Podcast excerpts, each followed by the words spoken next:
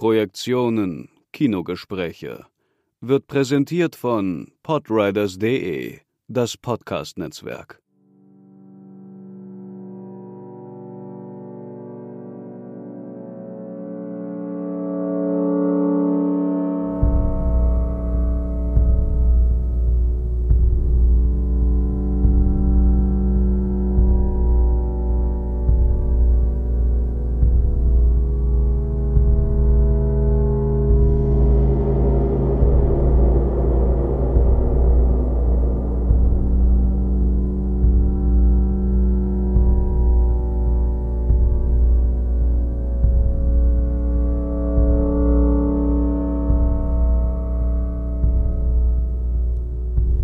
Herzlich willkommen zu den Positionen, dem Sonderformat des Podcastes Projektionen Kinogespräche von Sebastian Seidler und Markus Stiegelecker.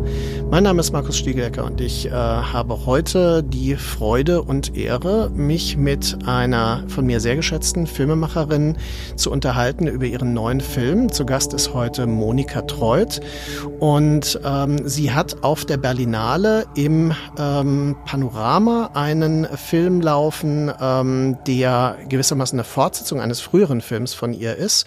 Äh, der neue Film heißt äh, ähm, Generation und ist die Fortsetzung, äh, Fortsetzung von Gendernauts aus dem Jahr 1999.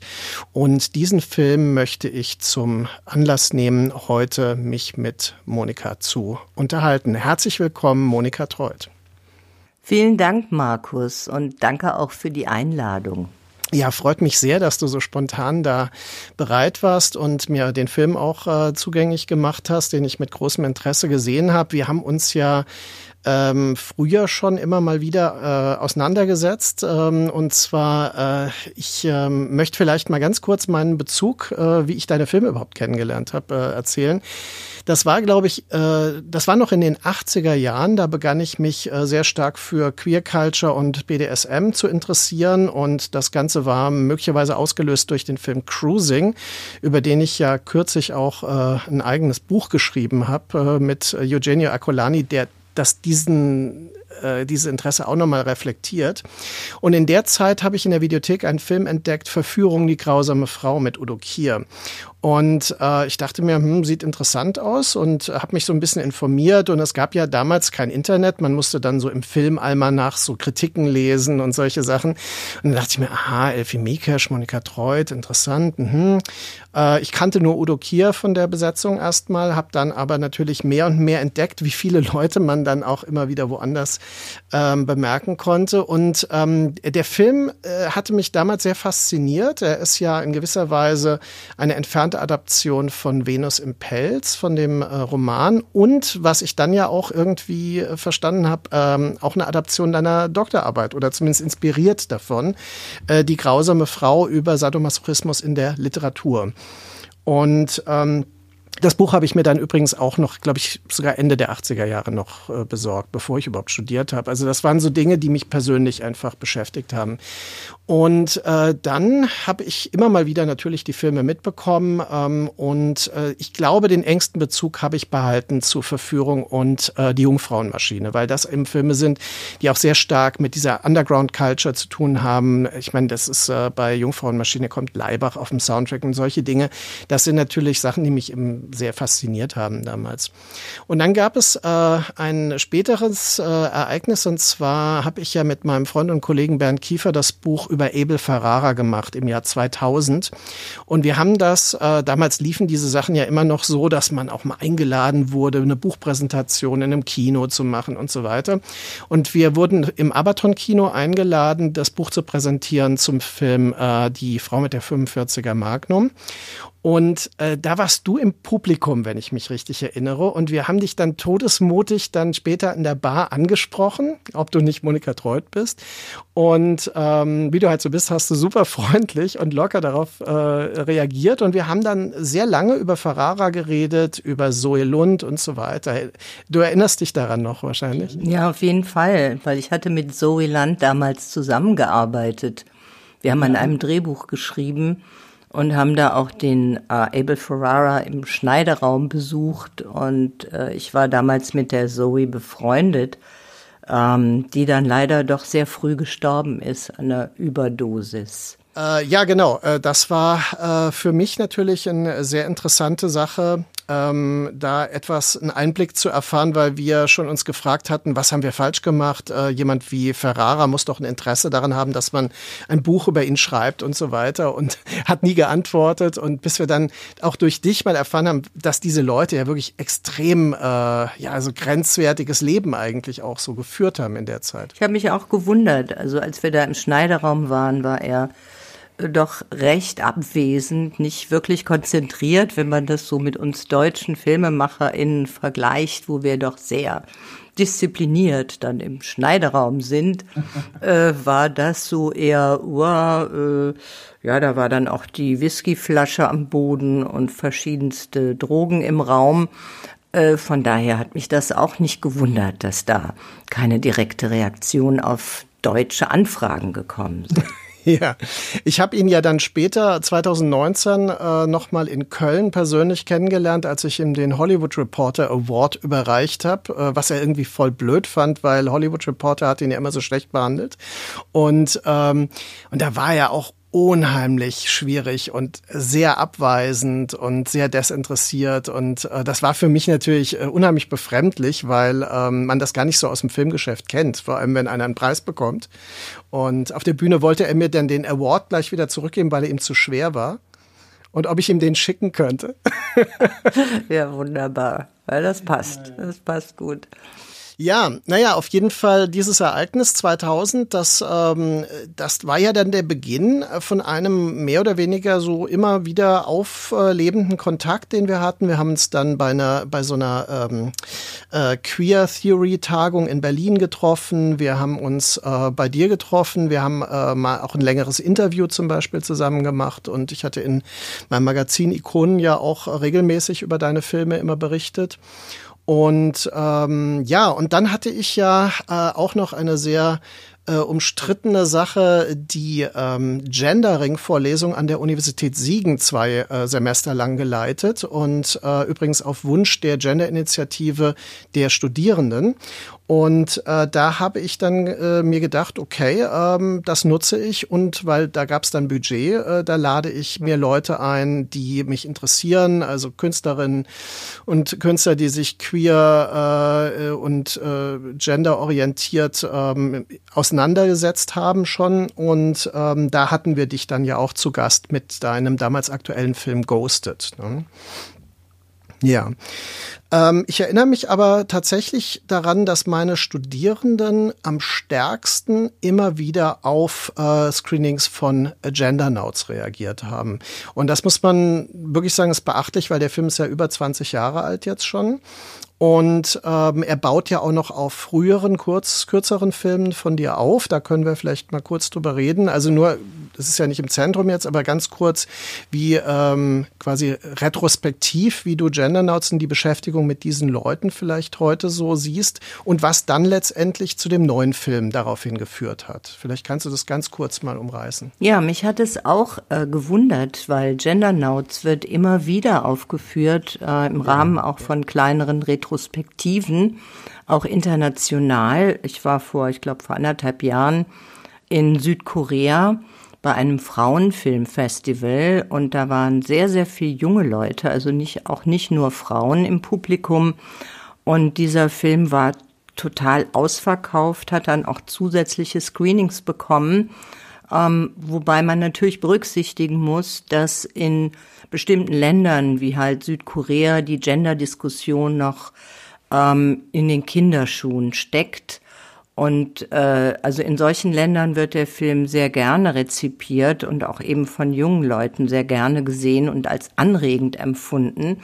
Aber selbst äh, wie zum Beispiel in Kopenhagen habe ich ihn auch vor einem Jahr gezeigt oder über einem Jahr her schon. Mhm. Ähm, da ist er auch erstaunlich frisch angekommen, auch bei einem jungen mhm. Publikum. Und das finde ich selber fast erstaunlich, weil ich denke ja, dass wenn wir zurückdenken an äh, unsere westlichen Gesellschaften ist ja das Gender-Thema schon seit bestimmt äh, 30 Jahren aktiv. Und dann habe ich immer so den Eindruck, na ja, Gender Nauts ist äh, gedreht worden 1998 mhm. und hat bestimmt schon Patina angesetzt, aber äh, es scheint die Botschaft des Films, dass ähm, also damals in San Francisco auch dieser Freiheitsbegriff und die Utopie und dieses Durchlässige von Genderidentitäten gefeiert wurde, dass das als Botschaft immer noch ankommt. Mhm. Und äh, es gibt natürlich auch eine ganz andere Umgangsweise mit dem Film, die ist aber allerdings schon älter, als der Film noch frisch war, ist es mir öfter passiert, dass ähm, junge Leute und auch zum Teil Eltern von Jugendlichen oder jungen Erwachsenen auf mich zukamen. Mhm und mich umarmten und zum Teil in Tränen aufgelöst waren, weil ähm, also eine Mutter hat das mal sehr äh, direkt ausgedrückt, sie endlich ihr eigenes Kind verstanden hat durch diesen Film und das hat mich natürlich als Filmemacherin doch sehr glücklich gemacht, weil mhm. so direkte äh, Reaktionen, auch dass ein Film tatsächlich im Leben von völlig fremden Menschen äh, eine Rolle spielt oder halt Denkweisen verändert, das ist schon sehr befriedigend. Das denke ich, weil äh, ja, es ist ja auch etwas, wovon man möglicherweise träumt. Als äh, Filmkünstler äh, ist es natürlich äh, ja also dieser Wunsch, dass man überhaupt etwas bewirkt und dann auch so konkret und im Leben von Menschen, ja, das ist, äh, stelle ich mir schon sehr intensiv vor.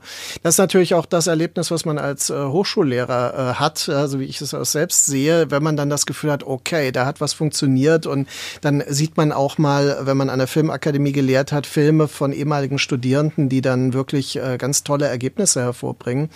Ähm, das, äh, ja, und äh, wenn das so ein emotional besetztes Ding ist, also kann ich mir sehr gut vorstellen. Wobei das, was heute noch positiv auffällt, der Film thematisiert ein utopisches Potenzial damals, das äh, heute ein bisschen anders diskutiert wird. Darüber kommen darauf kommen wir ja noch.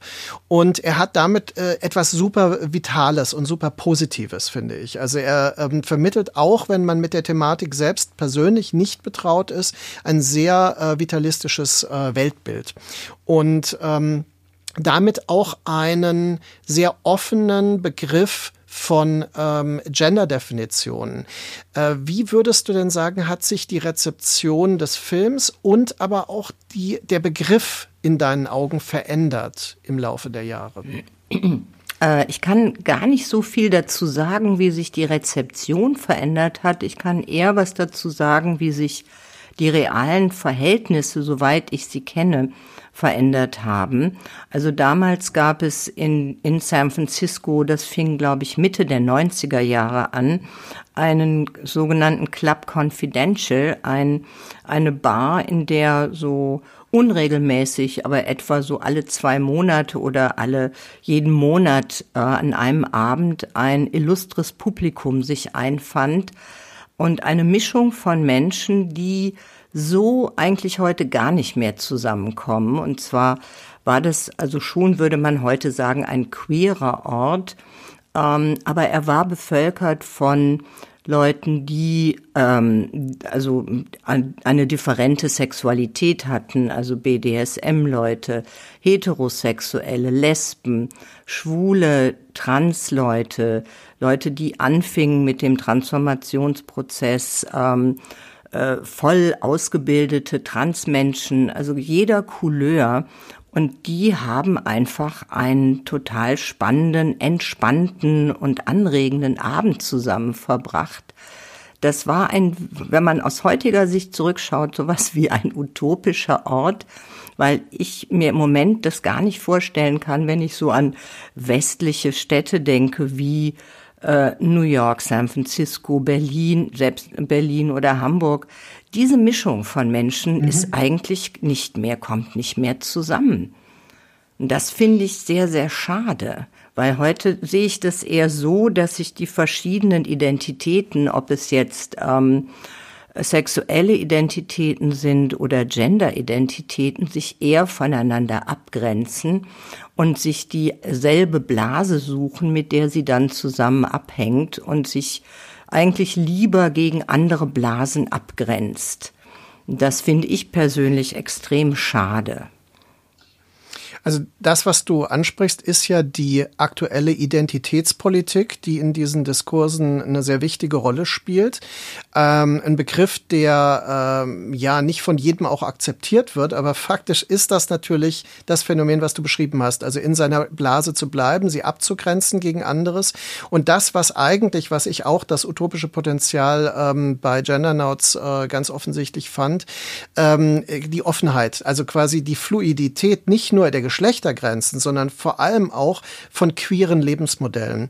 Und so kenne ich das auch nur aus den 90er Jahren noch. Ne? Also weil ich bin ja auch in London zum Beispiel viel unterwegs gewesen, äh, in Institutionen wie dem Torture Garden von David Wood und so weiter und habe dort auch mit diesen Leuten ja immer sehr viel kommuniziert. Und da war diese Idee, es muss diese totale Offenheit geben. Und es kann nicht sein, dass sich zum Beispiel ähm, äh, Schwule äh, gegen heterosexuelle Lederfetischisten abgrenzen, weil das schlicht keinen Sinn macht. Ja, und äh, das war also eine ne Art, ähm, eine Lebenshaltung, die wesentlich offener mir schien, zumindest zu der Zeit. Und das reflektiert sich eben in diesem Film auch 1999. Entschuldigung, wenn ich dazwischen noch was sagen kann. Es ist auch so, dieses spielerische Element fehlt mir heute auch so, dieses ironische, ähm, also mit Zeichen zu spielen und ähm, die, ja, also einfach nicht so ernst zu nehmen und auch über sich selber lachen zu können. Mhm.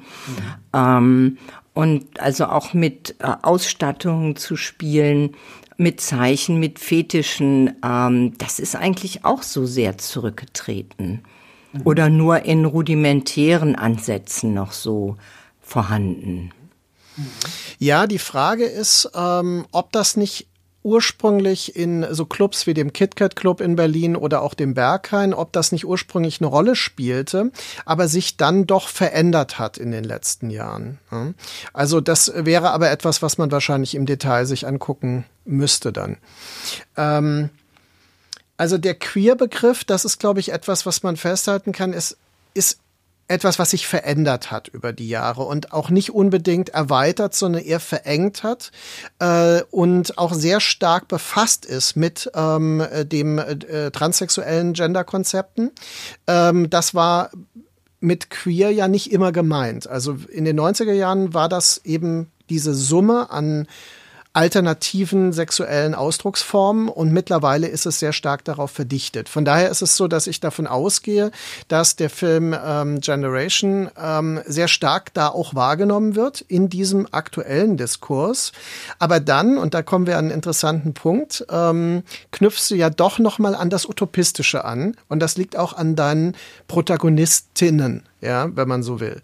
Äh, und vielleicht ähm, müssten wir mal kurz über die Personen sprechen, die du da über Jahre verfolgt hast und ähm, die sich ja jetzt auch in ja 20 Jahre später noch mal in so einer neuen Lebenssituation darstellen können, was ich sehr interessant. Naja, ich um noch mal ganz kurz zurückzukommen, auch auf diese ähm, den Hintergrund, dass überhaupt diese, dieser spielerische Umgang mit Gender und Sexualität in dieser Stadt San Francisco damals so möglich war, ähm, hängt sicherlich auch damit zusammen, dass die Stadt auch noch lebenswert war und ähm, dass es wirklich möglich war, noch mit relativ ähm, einfachen Jobs ähm, sich die Mieten leisten zu können. Ich mhm. erinnere mich, dass Stafford und Jordi, ähm, also ein, ein Freundespaar, äh, zwei Trans-Männer im Grunde, die aber noch nicht voll äh, also die die Transition durchgemacht haben, sondern die noch so mit mit Testosteron spielten,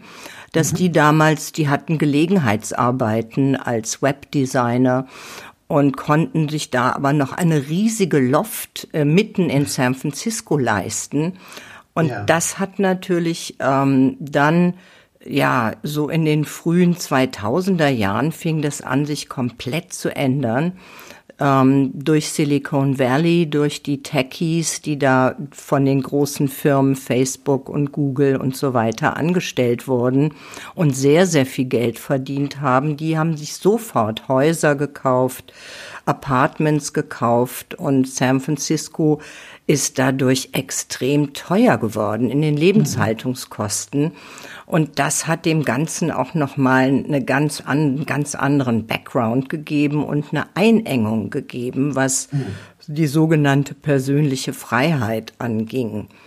Und das wird also eben im neuen Film Generation auch thematisiert, dass ähm, die wenigsten sich eigentlich leisten können, in San Francisco noch zur Miete zu wohnen. Das ist fast unmöglich. Da kostet irgendwie eine winzige kleine Wohnung, sagen wir mal von 35 Quadratmetern, kostet irgendwie 3000 Dollar. Oh Und das nicht mal in einer guten Gegend der Stadt. Also das hat sich absurderweise so verschlechtert, dass ähm, ja diese Protagonistinnen äh, entweder sehr weit weggezogen sind aus San Francisco wie der Max Wolf Valerio, mhm. ein Poet, der hat in der Zeit, als wir gedreht haben, bei seinen Eltern gelebt. Im Alter von 60 Jahren ist er zu seinen Eltern nach Denver, in einen Vorort mhm. von Denver gezogen. Und das ist natürlich sehr betrüblich. Er konnte, er war einfach nicht mehr in der Lage, als Poet, der zwar Veranstaltungen macht und Gedichtbände herausgibt, war er nicht mehr in der Lage, äh, zur Miete zu wohnen und wurde ja. immer weiter in die Außenbezirke verdrängt, in irgendwelche schmuddeligen Wohngemeinschaften, wo auch schon ein Sofa im Grunde 1000 Dollar im Monat kostet. Also das hat, das ist ein, eine einschneidende Veränderung dieser Szene auf jeden Fall.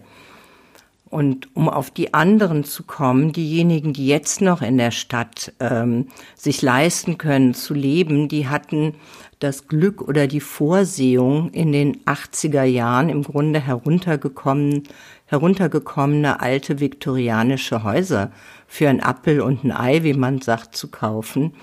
Und diese Häuser, auch zum Teil in schlechten Gegenden der Stadt, die sind heute zwei Millionen Dollar wert. Die haben die damals für 70.000 Dollar gekauft und dann über Jahre renoviert. Also das sind dann die Glücklichen, die jetzt noch in der Stadt sein können. Ich habe äh, im September 2019 noch mal eine große Reise in Amerika gemacht, äh, Kalifornien unter anderem, aber auch äh, so Wüstengegenden. Also ich war auch in 29 Palms unter anderem, äh, weil äh, ich habe äh, mit einem Freund vor allem auch so äh, Filmschauplätze quasi besucht, wo wir dann ähm, quasi so diese Atmosphäre einfach noch mal ähm, selbst sehen wollten, erleben wollten. Da ist mir das auch aufgefallen, wie stark sich Amerika verändert hat innerhalb der letzten 20 oder 30 30, ich kenne es jetzt 30 Jahre lang, ähm, weil ich in den 80er Jahren als Austauschschüler da auch ähm, zum ersten Mal war und äh, wirklich das Gefühl hatte, dass man dort eher so ein rein melancholisches Gefühl behält. Also es ist irgendwie ein Land im Bewusstsein von etwas, was mal war, was aber nicht mehr ist und vielleicht auch nicht mehr sein kann. Und äh, also so ein, ein Land eines verlorenen Traums. So das war auch das Gefühl, was ich, wir waren nicht in San Francisco leider, wir waren in LA hauptsächlich, aber in Santa Monica ist das ja verheerend auch. Ne? Also man, man kriegt diese, auch diese Künstler-Communities, die da immer auch in LA ja existiert hatten, die sind total zersplittert und so wird auch darüber geredet und sie werden immer weiter nach außen ähm, gedrängt, also in, immer weiter weg. Also wir mussten ewig fahren, um einen Freund zu besuchen, der früher in West Hollywood gewohnt hatte und dann jetzt in Pasadena war und so weiter und all diese Dinge sind ähm, sehr anders mittlerweile und das wirkt sich natürlich auch auf Subkultur und alter, alternative Kultur aus. Das ist das, was du beschreibst. Ne? Ja, und das äh, können wir in dem Film Generation sehr gut beobachten an Stafford, der eben früher, wie gesagt, ähm, in, mitten in San Francisco eine große Loft hatte zur Miete und der heute ähm, in einem Warehouse illegal lebt in Oakland entweder oder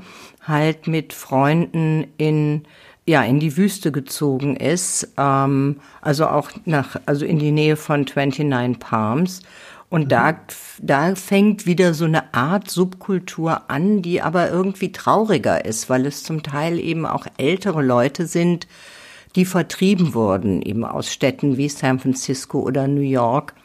Und die da hingezogen sind, weil weil es da noch möglich ist, mit ganz wenig Geld zu existieren, weil dieses Land halt billig ist, da gibt's kein Wasser, da gibt's keinen Strom, also da muss jeder, äh, wie in Pionierzeiten, eigentlich so die täglichen, äh, ja, die Notwendigkeiten des Lebens selber herstellen. Und da gibt es halt neue Communities, die sich wieder zusammenschließen, die ähm, auch wieder Musik zusammen machen und die also versuchen, einen alternativen, solidarischen Lebensstil aufzubauen. Aber es sind erst Anfänge, aber immerhin. Also es ist nicht so, dass dieser Film Generation jetzt über 20 Jahre später die totale Hoffnungslosigkeit darstellt, weil ich denke, was du sagst natürlich, dass da, da ist was dran, das empfinde ich auch ähnlich, diese Melancholie, die diesem Ver verlorenen Traum nachhängt, aber wir dürfen nicht unterschätzen, dass die Amis äh, doch äh, einen Widerstandsgeist haben und auch eine gewisse Kraft, die wir als ähm, satte Deutsche nicht so ganz haben. Also da ist immer wieder was möglich, was von Null anfängt oder mhm. aus wenig was macht und nach vorne geht. Also ich bin nicht so ähm, in so einer tristen Stimmung, wenn ich mhm. die auch gerade meine Protagonistinnen anschaue. Mhm. Nee, das ist absolut der Fall. Ich denke auch Generation ist ein Film, der ähnlich wie Gendernauts auch noch diese Vitalität transportiert und interessanterweise eben mit dem Thema des Alters zusammenbringt, aber nicht in einem negativen Sinne, sondern dass sich Dinge natürlich verändern, dass aber Dinge auch ähm, neue Möglichkeiten eröffnen oder andere Möglichkeiten. Und es ist sehr, sehr interessant, dass ähm, wenn wir über äh, Max Valerio mal kurz sprechen, der ja ähm, quasi Schriftsteller ist und ähm, gut, okay, jetzt außerhalb von San Francisco lebt, wie du sagtest, also in äh, Denver, relativ weit weg davon, äh, der aber äh, selbst scheinbar an ein Ziel gekommen ist, was sich in äh, den früheren äh, Filmen so noch andeutet. Er ist wirklich ein, er wird als Mann hundertprozentig wahrgenommen. Und das ist, fand ich total berührend, dass er auch nochmal sagte, ihn interessiert Binarität und die Auflösung von, von Gender-Konzepten null, sondern er hat sich als Mann gefühlt, er wollte als Mann wahrgenommen werden und das hat er erreicht. Und genau das äh, transportiert das auch. Und das fand ich auch irgendwie schön, das zu sehen. Ja, ich denke auch, Max ist seinem Traum sehr nahe gekommen oder lebt seinen Traum.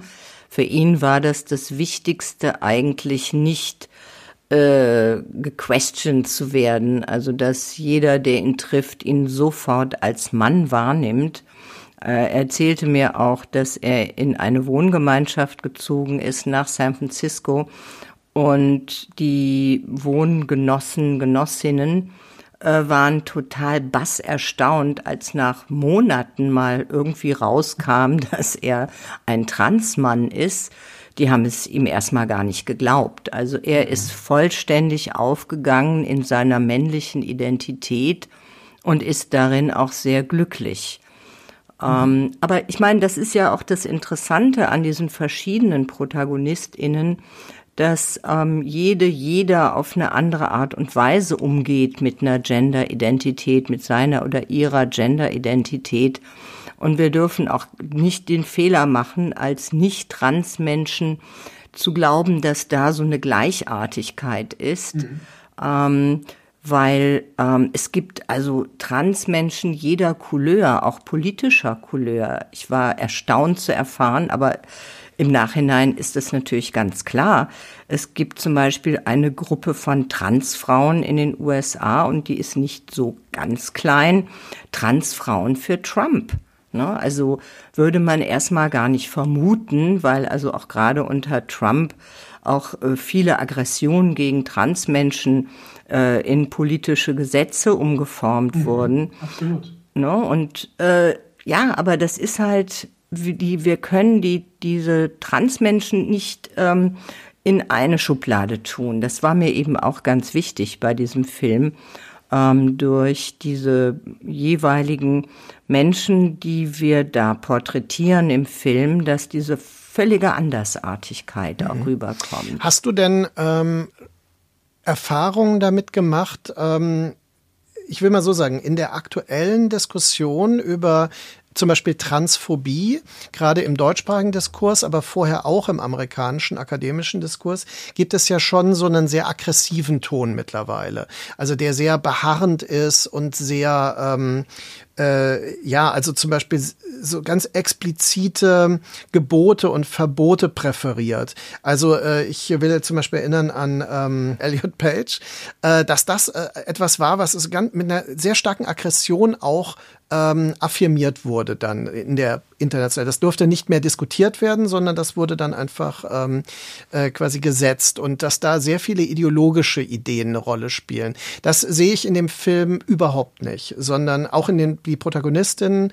und Protagonisten des Films äh, sind da äh, sehr unterschiedlich, aber tendenziell sehr offen. Also ich merke diese Aggression eigentlich gar nicht in der Rhetorik.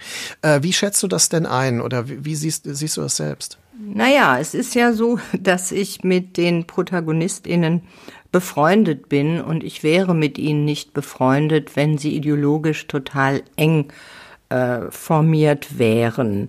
Von daher ähm, ist zum Beispiel jemand wie die Susan Stryker, die ähm, ja auch theoretisch sehr viel über Gender arbeitet mhm. und als Professorin, ich glaube, weltweit äh, das einzige Institut für Transstudien aufgebaut hat in, an der Uni von Tucson in Arizona. Mhm.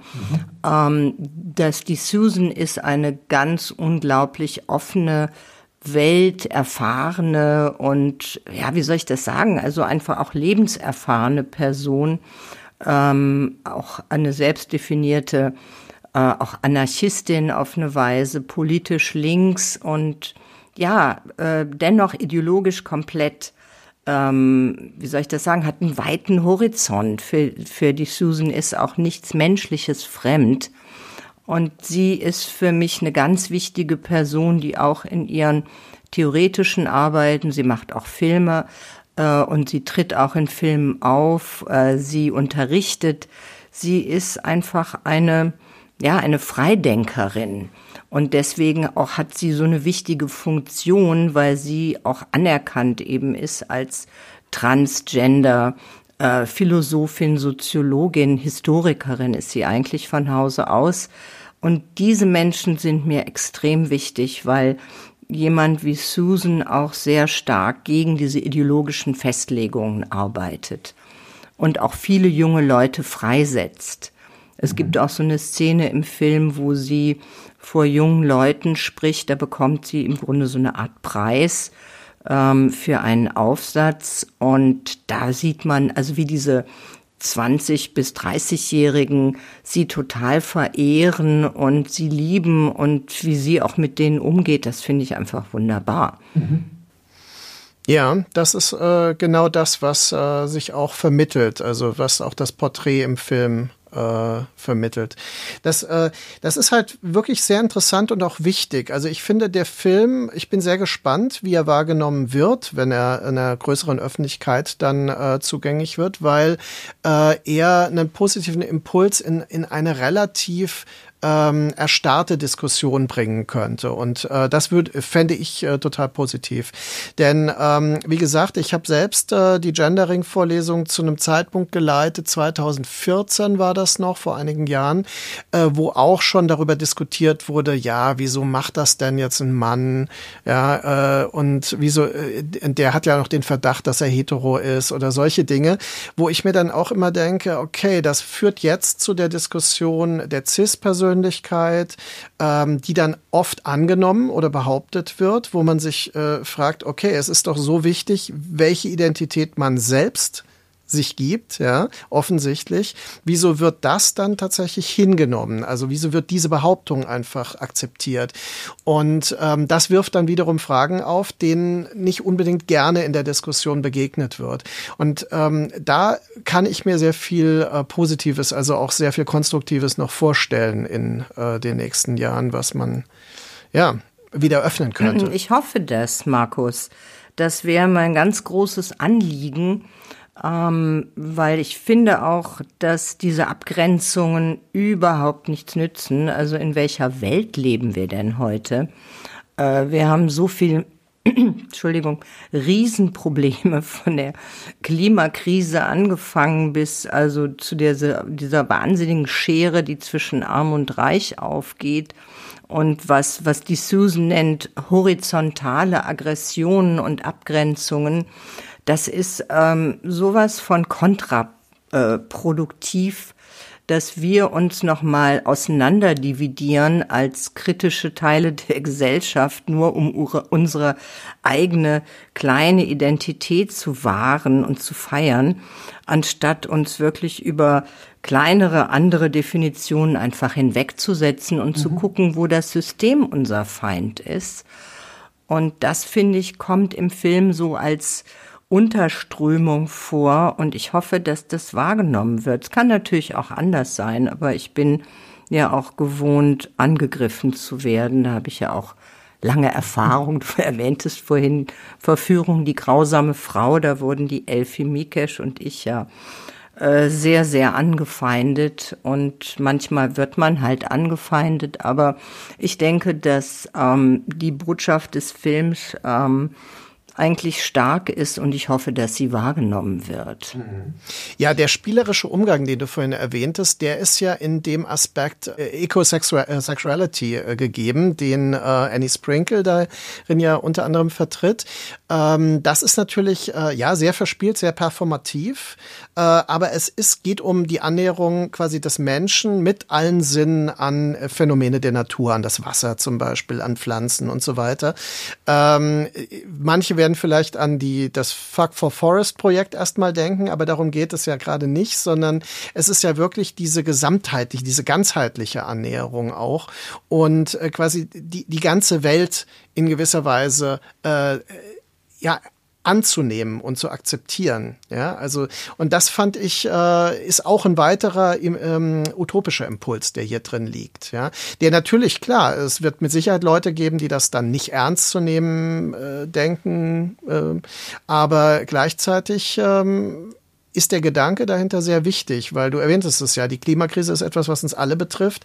Die Identitätspolitik hält uns eher davon ab, uns zu formieren, ja, und wirklich aktiv zu werden. Und äh, das ist etwas, ähm, ja, was also hier durchgespielt wird auf eine Weise, die man tatsächlich äh, wirken lassen könnte. Was ich auch sehr mag, ist die Beschäftigung mit dem Alter. Das ist ja auch eigentlich ein Tabuthema. Ähm, ich bin ja nun auch nicht mehr die Jüngste und äh, bin äh, da auch mit den Protagonistinnen, die zwischen Ende 50 und äh, Sandy Stone, die älteste, ist jetzt gerade 84 geworden, wird jetzt 85, Hilfe. Mhm. Ähm, ja, und zu sehen, wie sich auch eine Sexualität ändert ähm, und ein Begehren ändert im Lauf der Zeit. Das finde ich ist auch noch so ein Unterthema. Auch wenn man sich Annie Sprinkle anschaut, die mhm. ähm, ein ja so eine heterosexuelle Ikone, äh, das Mädchen Next Door, also dieses dieses typische ähm, ja dieses Element verkörpert hat und in sehr, sehr vielen X-rated äh, Pornofilmen aufgetreten ist. A Deep Inside Annie Sprinkle, einer der berühmtesten. Ähm, was Annie für eine Wandlung in ihrem Leben ähm, ja, äh, verkörpert. Also sie war, ist von einem heterosexuellen Callgirl heute ähm, eine, ja, eine Lesbe, die äh, Umweltaktivistin ist und mit ihrer Partnerin äh, Performance Art macht. Ähm, die waren auf der Documenta, auf der letzten sind sie aufgetreten, haben ganz tolle Walking Tours gemacht.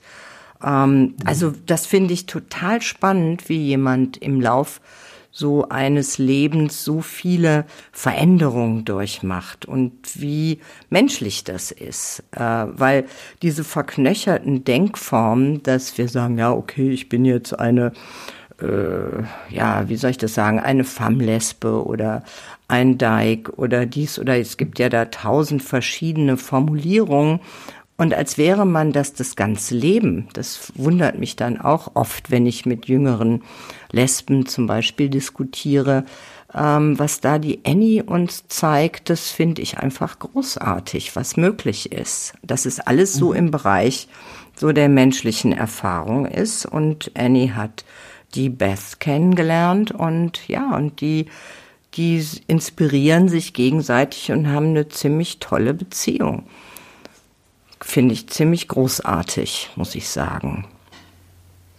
Absolut. Also das ähm, wie gesagt, äh, das äh, kommt im Film auch sehr deutlich äh, rüber, wie ohnehin es interessant ist, wie du ja zwischen den Figuren, auch wie im ersten Film auch schon, so changierst und ähm, sich so ein Netzwerk dadurch ergibt, so ein eigenartiges, das aber eben quasi, ja, wie so ein Rhizom, so ganz unterschiedliche Zugänge zu einem Thema zulässt, das aber klar wird, dass ein vielgesichtiges Thema, ein riesiges Thema eigentlich ist. Also eben deswegen diese Idee, dass man eigentlich nur einen Einblick, also einen Ausschnitt aus etwas zu sehen bekommt, was eigentlich, ähm, ja, äh, in jede Richtung weiterzudenken ist. Deswegen äh, ist der Film für mich, der hat viel ausgelöst, muss ich sagen, in mir jetzt, ne, als ich ihn nochmal gesehen, also jetzt zweimal gesehen habe auch. Und ähm, ja, äh, formal ist es ja so, dass du relativ, also bleibst sehr nah bei den Leuten und ähm, äh, wie, wie hast du den formal entwickelt? Also bist du eigentlich äh, spontan vor allem hingegangen oder was, wie hattest du den geplant? Naja, ich will jetzt nicht langweilen mit Produktionsgeschichten. Also es war mal wieder nur ganz kurz dazu gesagt, eine scheußliche Leidensgeschichte, bis diese kleine Finanzierung zustande kam. Deswegen ähm, gibt also auch den Film, im Grunde haben wir zwei Produktionszeiten gehabt. Ich hatte eine kleine Förderung für die äh, ja, Projektentwicklung von Hamburg bekommen und bin dann mit einem jungen Kameramann erstmal hingefahren, weil ich ja die Protagonistin auch schon lange nicht mehr gesehen hatte. Ich war nur so über Social Media mit denen verbunden und das ist ja immer noch eine andere Geschichte. Was zeigt jemand von seinem Leben in den Social Networks? Ne? Das ist ja immer so eine Glanzversion des Lebens. Ja. Und so bin ich erstmal vorausgefahren und habe alle einzeln besucht, die meisten jedenfalls von ihnen. Und das und dann kam der, der junge Kameramann hinterher und äh, wir haben dann schon ein bisschen was gedreht, was jetzt auch zum Teil im Film noch drin ist. Und ähm, ja, ich habe keine, ich hatte wirklich keine Ahnung, auch ob das funktioniert. Also es war schon auch wieder mal ein risikobehaftetes Unternehmen. Es hätte auch komplett schief gehen können. Mhm. Äh, es ist ja auch einiges schief gegangen. Also auch als eine Folge der Gentrifizierung wurden wir überfallen und ich hatte eine Knarre am Kopf und die Kamera wurde gestohlen von ähm, professionellen Gangstern. Und äh, ja, und zwar an Halloween, am helllichten Tag, am um vier Uhr nachmittags am Ocean Beach, was eigentlich eine ja, familienfreundliche Umgebung ist. Und es waren Jogger da und Kinder und Hunde und zack, hatte ich plötzlich eine Knarre am Kopf und die teure Kamera war weg. Naja, Polizei und so weiter. Die Kamera blieb verschwunden und wir haben dann mit einer kleineren geliehenen Kamera weiterdrehen müssen. Egal. Also wir hatten allerhand mhm. äh, abenteuerliche äh, Hindernisse auch äh, während dieser Dreharbeiten. Ähm, ich hatte in dem Sinne gar nicht so ein Konzept, außer dass ich versuchen wollte, nah an die Menschen ranzukommen. Mhm. Und das ist mehr oder weniger gelungen. Es ist äh, nicht gelungen, zum Beispiel bei Texas Tomboy, der im ersten Film dabei ist. Und das ist eine sehr traurige Geschichte, die ich aber nicht erzählen wollte, beziehungsweise auch nicht konnte, weil Texas ähm, das also nicht wollte. Äh, Tex kann ich mal kurz erzählen, weil das ist die, die andere Seite auch. Äh, Texas ist nicht so glücklich angekommen in seiner veränderten Identität über 20 Jahre später. Er hat zwischenzeitlich in Neuseeland gelebt und äh, wurde dort von jungen neuseeländischen äh, alkoholisierten Männern zusammengeschlagen, zusammen mit einer Transfrau, die er begleitet hatte, landete im Krankenhaus, hatte ein Gehirntrauma, was seine Persönlichkeit verändert hat. Also ich habe ihn getroffen, wir haben uns auch äh, zwischenzeitlich sehr gut verstanden. Das Vertrauen war wiederhergestellt, aber dann am nächsten Tag ist er nicht erschienen, äh, hat sich total verleugnet und wenn man so ein Low-Budget-Projekt macht, ist das einfach zu gefährlich, dann überhaupt anzufangen mhm. zu drehen und nicht zu wissen, ob das mhm. weitergeht. Also das ist eine sehr traurige Geschichte mit Texas. Ähm, aber was soll ich machen? Ich bin ja keine ähm, äh, Psychotherapeutin, die jetzt lange Zeit hat, da zu arbeiten, sondern wir mussten in einer relativ kurzen Zeit äh, einen Film herstellen. Ja, das ist eine, eine schwarze Geschichte. Ähm, dann Tornado, die gute, enge Freundin auch von Stafford und Texas, ist an Krebs gestorben mittlerweile. Ähm, also es gibt natürlich eben auch Geschichten, die das Leben schreibt, die nicht im Film jetzt in dem Sinne vorkommen, obwohl der Film dem Andenken an Tornado gewidmet ist. Die Musik, das fand ich auch schön, ist ja von Mona Moore. Ähm, ist die äh, nachträglich wirklich als Filmmusik gemacht worden oder war das, äh, wie, wie, habt ihr da? Ähm, ich habe mit Mona Moore schon öfter zusammengearbeitet mhm. und mag ihre Musik sehr gerne, mag die Mona auch sehr gerne und habe sie dann einfach gebeten, mir Stücke zu schicken. Und Mona so wie sie ist, freigiebig und überschäumend, hat mir, weiß ich nicht, ich glaube, äh, ich kann gar nicht sagen, wie viel Musikstücke dann ankamen hier. Und wir haben die dann eingebaut. Es passte super gut. Und zum Teil instrumentelle Versionen auch von existierenden Songs, äh, die einfach total Sinn gemacht haben mit dem Film. Mhm. Mhm. Ja, es funktioniert unheimlich gut. Also das ist mir aufgefallen. Deswegen meine Frage auch, weil es, äh, es hätte durchaus sein können, dass die quasi als Filmmusik entwickelt wurde. Aber so funktioniert es natürlich. Aktuell ist es so, dass der Film auf der Berlinale in einer, ja, in der hybriden Version äh, jetzt irgendwie der Berlinale gezeigt wird. Das ist sehr problematisch. Vielleicht kannst du dazu ja, kurz ich könnte was sagen? heulen. Ich meine, das ist ja die Belohnung für die Filme machenden ja. Menschen, dass wir wirklich einen Austausch haben mit einem Publikum, dass wir nervös sind, dass wir reingehen in den Kinosaal und dann noch schnell versuchen am Ton zu regeln und dann mit ganz gespitzten Ohren da sitzen und hören, wird gelacht, ist es still, sind die Leute aufmerksam, unaufmerksam, knistert's, was ist los? Und kommt was rüber und dann möglichst eben auch mit ProtagonistInnen dann nach vorne zu gehen hinterher, Fragen gestellt zu bekommen. Die ProtagonistInnen freuen sich und dann in dieser Festivalatmosphäre zu leben. Das vermissen ja. wir wahnsinnig. Also das ist wirklich jetzt so eine abgetriebene Berlinale, die trostlos ist. Also das ist ja jetzt eigentlich, äh, diese paar Tage Anfang März sind ja, naja, eigentlich nur für sogenannte Profis und Einkäufer. Und dann soll es ja irgendwann mal eine Publikumsberlinale noch im Sommer geben. Das mhm. wissen wir ja auch alle noch nicht, ob es dann möglich ist im Juni. Und dann wird es ja. auch im Grunde ein Festival für die Berliner sein, hauptsächlich, mit ein paar Hamburgern, ein paar Kölnern gemischt. Und äh, wir vermissen dann natürlich auch unsere Freundinnen und Freunde aus anderen Ländern, aus anderen Kulturen. Das macht ja auch immer so viel Spaß, wenn wir plötzlich sehen, mhm. ups, jetzt sind auf einmal die äh, Koreanerinnen total begeistert von so einem Film. Ähm, also diese, diese Wahrnehmung der von unter, aus unterschiedlichen Kulturen mitzubekommen, das ist für mich immer das Allergrößte, weil mhm. da lernen wir ja auch viel. Absolut, das ist das, was ich meine. Das schätze ich ja auch so an der Hochschullehre, vor allem wenn man mit eben mit einer jüngeren Generation Filme diskutiert. Filme sind ein äh, perfektes Vehikel, um äh, sich dem eigenen Leben indirekt anzunähern und manchmal über Dinge zu sprechen, über die man persönlich gar nicht sprechen würde. Und das sehe ich da total. Das ist äh, gerade auf solchen Events ja auch äh, dann möglich.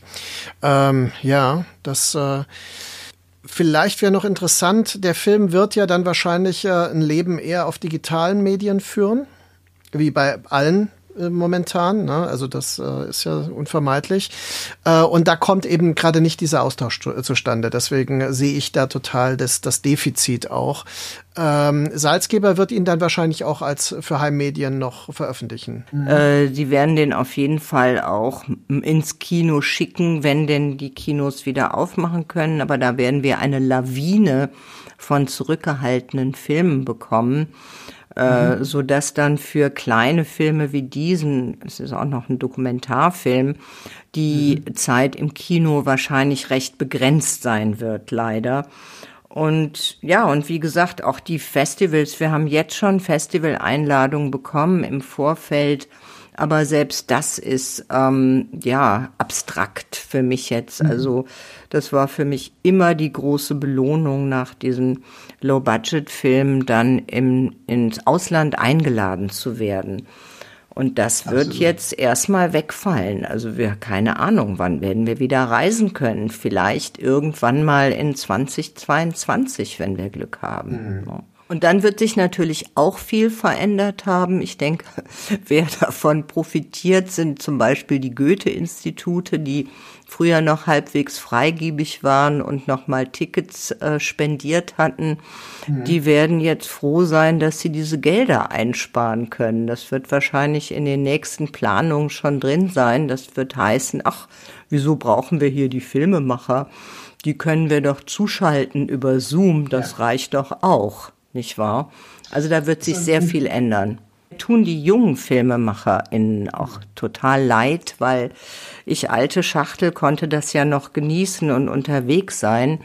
Aber diese tolle Erfahrung wirklich, die eigenen Werke in einer fremden Kultur zu zeigen und davon zu lernen, das wird, glaube ich, sich sehr einschränken.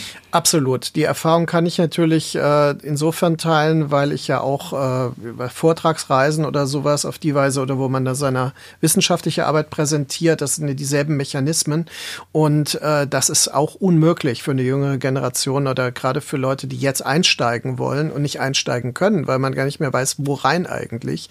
Äh, man kann keine Tagungen mehr planen. Wir verschieben eine vollfinanzierte Tagung seit anderthalb Jahren jetzt fast schon, äh, weil ähm, wir dann reinkamen eben in diese Situation. Und äh, das ist äh, etwas, das kann man nicht ersetzen durch Online-Vorträge, wo dann die Leute mal sich kurz hinsetzen oder sagen, ich spiele ein Video ab, das ich schon mal vorab aufgenommen habe, weil ich bin da nicht da. Und äh, das, das hat überhaupt keine Dynamik mehr, es hat diesen Austausch nicht mehr und eben die transkulturellen Erfahrungen fehlen. Also ich erinnere mich, ich war äh, fürs Goethe-Institut in äh, Chile äh, bei einem äh, Festival in Valparaiso, wo Fassbinder geehrt wurde, also nicht geehrt, sondern halt eine Retrospektive war und ich habe da Vorträge über Fassbinder-Filme gehalten Möglichkeiten. Und äh, solche Dinge sind ja schlicht unmöglich geworden. Also das kann man sich gar nicht mehr vorstellen, ja, momentan. Also all diese Sachen und klar, für Filmemacherinnen, Filmemacher ist das ja verheerend. Ja, für uns ist das grausam.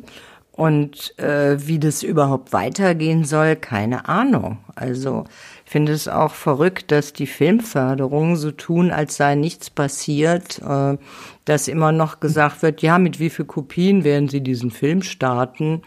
ähm, ja, es ist wirklich absurd. Ne? Also eigentlich müsste sich ja. alles komplett ändern, damit es überhaupt noch einen Sinn ergibt. Naja, also ich hoffe es sehr, dass wir vielleicht zumindest in, in deutschen Kontext ähm, Vielleicht ergibt sich die Möglichkeit, mal eine Kinovorführung zu machen mit Diskussionen, wenn Kinos wieder geöffnet haben. Es äh, gibt ja da eine gewisse Perspektive, dass man äh, wenigstens lokal ein bisschen äh, Resonanz dann bekommen kann. Also da werde ich mich auch noch mal umhören. Es, es gibt gute Filmreihen im Rhein-Main-Gebiet, die auch durchgeplant waren und dann natürlich abgeblockt wurden ne, im letzten Herbst und ähm, was für mich dann auch wieder bedeutete, dass ich nichts äh, begleiten konnte davon. Also hoffe ich, dass wir da vielleicht äh, irgendwann mal zusammenkommen wieder. Das würde mich Nein. total freuen, Markus. Ja, das wäre wirklich schön. Wenigstens ja, eine kleine Reise innerhalb Deutschlands. genau. So, man wird ja bescheiden ja, mittlerweile. Ja. Mhm.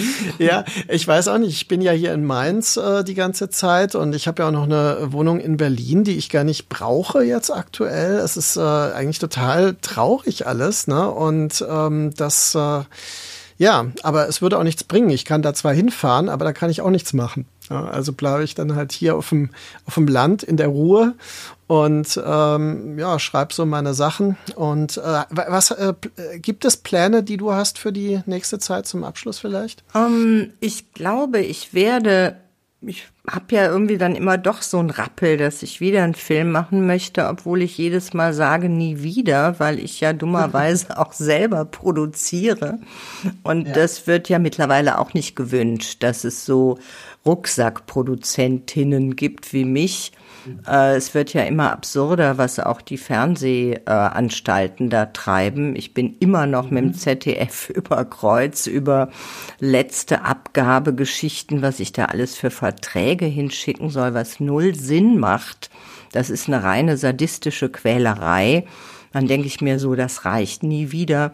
Aber vielleicht werde ich was ganz Einfaches machen, wo ich äh, tatsächlich selber mit meinem iPhone 12 und einer schönen kleinen Tonanlage äh, würde ich total gerne, wenn es denn wieder möglich ist zu reisen, äh, alte Weggefährtinnen besuchen in den verschiedenen mhm. Erdteilen, mit denen ich viel äh, zusammen auf Festivals gemacht habe, und äh, mit denen ich mich viel ausgetauscht habe, die in einer ähnlichen Situation sind, also die zum Beispiel in Neuseeland sitzen oder in Taipei oder in Kanada und das, mhm. die würde ich einfach total gerne aufsuchen, weil ich sie jetzt auch länger nicht gesehen habe. Was machen die eigentlich? Machen mhm. die noch Filme? Auch die Älteren, weil ich meine, wir sind ja auch im Medium Film in so einer jugendbewegten äh, Sphäre. Es gibt ja doch recht wenig alte FilmemacherInnen. Also bis auf ganz wenige ikonische Figuren, sagen wir mal, äh, Wim Wenders oder Godard macht ja auch ab und zu noch mal was. Also die mhm. Älteren werden eigentlich immer weniger. Es gibt auch recht wenig alte Frauen im Gewerbe. Da fällt einem ja aus Deutschland wirklich fast nur Margarete von Trotta ein. Mhm. Ähm, und einfach mal zu schauen, was das eigentlich bedeutet, äh, älter zu werden und dann plötzlich eigentlich in dem Bereich gar nicht mehr arbeiten zu können. Und da sind ja die neuen Medien eine ganz wunderbare Möglichkeit, weil äh, du kannst in der Postproduktion so viel machen, was diese iPhone-Qualitäten angeht, das ist ja großartig. Wir haben ja zum Teil auch mit iPhone weitergedreht, als die große Kamera weg war. Äh, und in der Postproduktion sieht man jetzt so gut wie gar keinen Unterschied mehr. Das ist das mhm. große Geheimnis, was du wirklich äh, herstellen kannst, mit wenig Mitteln. Also würde ich ja. jetzt vielleicht noch ärmere Filme machen. Ja, das ist äh, tatsächlich eine technische Veränderung, die also die das iPhone-Filmen, äh, die ich auch selbst, weil ich mir ja Bonusmaterial für äh, Blu-ray-Veröffentlichungen mache und äh, da kann man tatsächlich relativ weit gehen mit äh, sehr einfachen Mitteln mittlerweile und hat dennoch natürlich eine sehr gute Qualität, die auch von niemandem beargwöhnt wird und die auch in der Postproduktion wunderbar verarbeitet werden kann. Also ich bin immer selbst beeindruckt, was da manche Leute rausholen. Das ist ein großer Vorteil und der kann tatsächlich das Kino in einem äh, positiven Sinne ärmer und damit vielleicht dynamischer und origineller nochmal machen. Also es, diese Möglichkeit sehe ich auch. Ja. Also das ist das ja. Positive Wir wollen ja nicht auf einer negativen Note enden. Nö, nein, nein, sowieso nicht, weil es das Schöne ist ja, es gibt einen neuen Film, das ist ja schon mal gut und äh, wir werden ihn früher oder später jetzt zu sehen bekommen, das ist auch gut und äh, ich möchte ihn äh, wirklich allen ans Herz legen, vor allem auch Leuten, die sich eben mit diesen Themen auch auseinandersetzen, mit alternativen Genderformen, Sexualitätsmodellen und Lebensmodellen grundsätzlich, aber die einfach auch äh, persönlich orientierte Dokumente dokumentarische Filme schätzen. Also all das bietet der Film ja. Und es hat mich sehr gefreut, dass du dir die Zeit genommen hast, dass wir da einige dieser Themen jetzt besprechen konnten. Es gibt natürlich noch viel mehr. Und äh, genauso freue ich mich, wenn wir dann demnächst vielleicht nochmal ja, das vertiefen und weitergehend diskutieren können. Ich danke dir sehr, Markus. Hat richtig Spaß gemacht. Das freut mich sehr. Okay, bis bald. Tschüss. Danke, ciao.